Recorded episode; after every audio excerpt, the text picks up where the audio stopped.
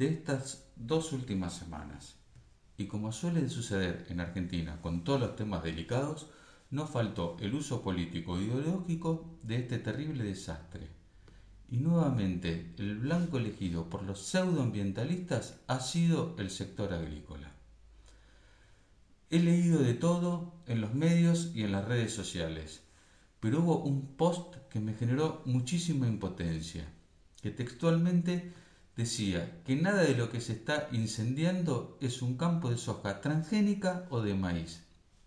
La verdad que me da muchísima pena tanto ensañamiento contra el sector más dinámico del país, porque si la economía argentina aún no ha explotado por el aire es por la gran competitividad de sus cadenas agroindustriales, reconocidas en el mundo por su sustentabilidad.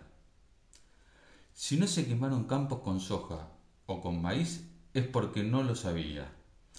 Ambos son cultivos que se siembran en verano y a esta altura del año ya se encuentran cosechados.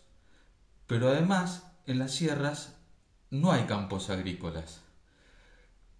Y sobre todo, el hecho que sean transgénicos no tiene nada que ver. Si nuestro organismo no es capaz de distinguir un alimento tradicional de un alimento transgénico, mucho menos lo puede hacer un incendio y sobre todo con semejante voracidad. La catástrofe de las sierras cordobesas coincide con el segundo mayor incendio forestal de la historia de California. Un tremendo desastre que lleva consumidas más de 100.000 hectáreas. La magnitud del fenómeno es tal que el gobernador del estado la quinta economía del mundo acaba de solicitar la ayuda internacional para combatir las llamas. También Australia viene de sufrir una de sus peores, si no ha sido la peor, temporada de incendios forestales en toda su historia. Desde septiembre del año pasado hasta mayo de este año, los innumerables focos destruyeron más de 10 millones de hectáreas y varios miles de edificios.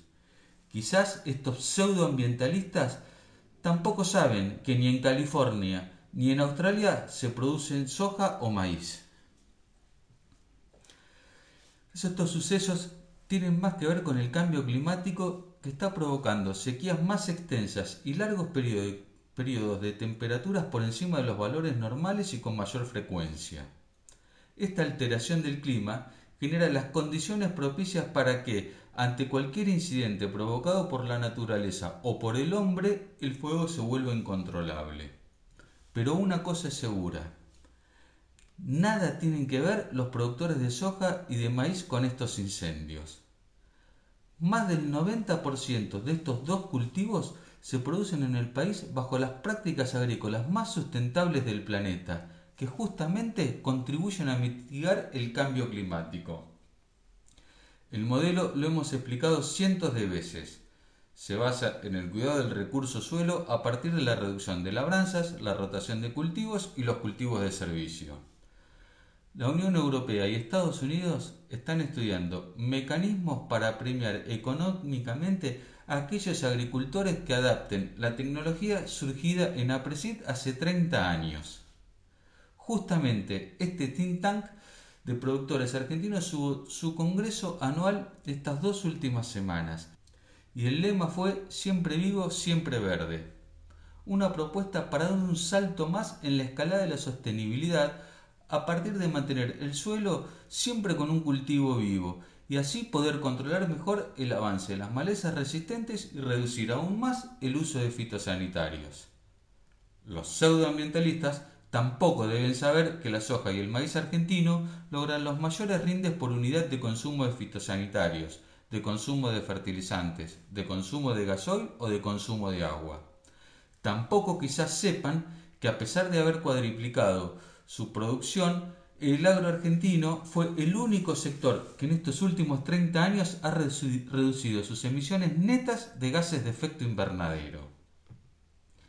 Aún sin haber determinado las causas de los incendios, también se acusó a la expansión de la ganadería. Es real que la quema de pastizales ha sido una práctica ganadera para que el pasto de primavera vuelva limpio, pero ha quedado relegada a un puñado de pequeños productores no tecnificados y donde muchos operan en la marginalidad. Están muy lejos de representar un sistema productivo en un mercado que cada vez demanda más trazabilidad sobre todo cuando el destino es la exportación, donde además se exigen habilitaciones especiales y certificados de buenas prácticas ganaderas. Hace pocas semanas contamos en el portal que uno de los mayores procesadores de carne del mundo recibió un fuerte sacudón de parte de uno de sus inversores por no haber detectado que un lote de novillos estuvo en una etapa temprana de su crianza en un campo sancionado por el gobierno de Brasil. La mayoría de los productores ganaderos del país sabe hacer las cosas bien y las hace bien, como se debe. Eso es de muy mala fe poner en duda todo un modelo por un par de granjeros irresponsables. Aquellos países o regiones con producción forestal saben que el mejor camino para controlar estos incendios es la prevención. Y uno de los más efectivos es reducir la carga de fuego de los bosques retirando el exceso de biomasa que son verdaderas bombas de tiempo. Diversos estudios en Europa han demostrado que con esta práctica se logra reducir el riesgo de incendios entre el 60 y el 80%. Y si se combina con una estrategia bioenergética, los beneficios se multiplican.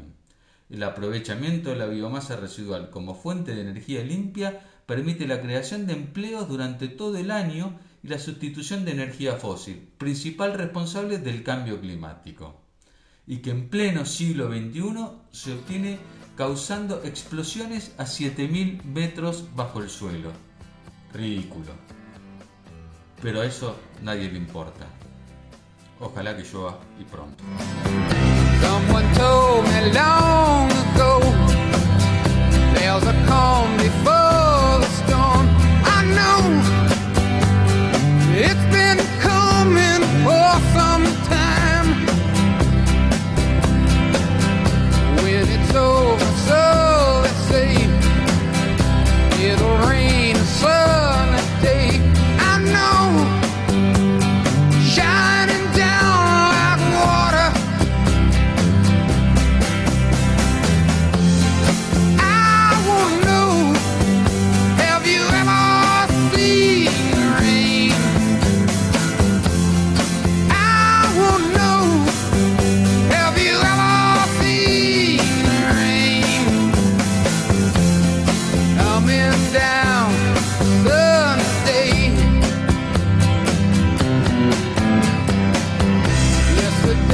someday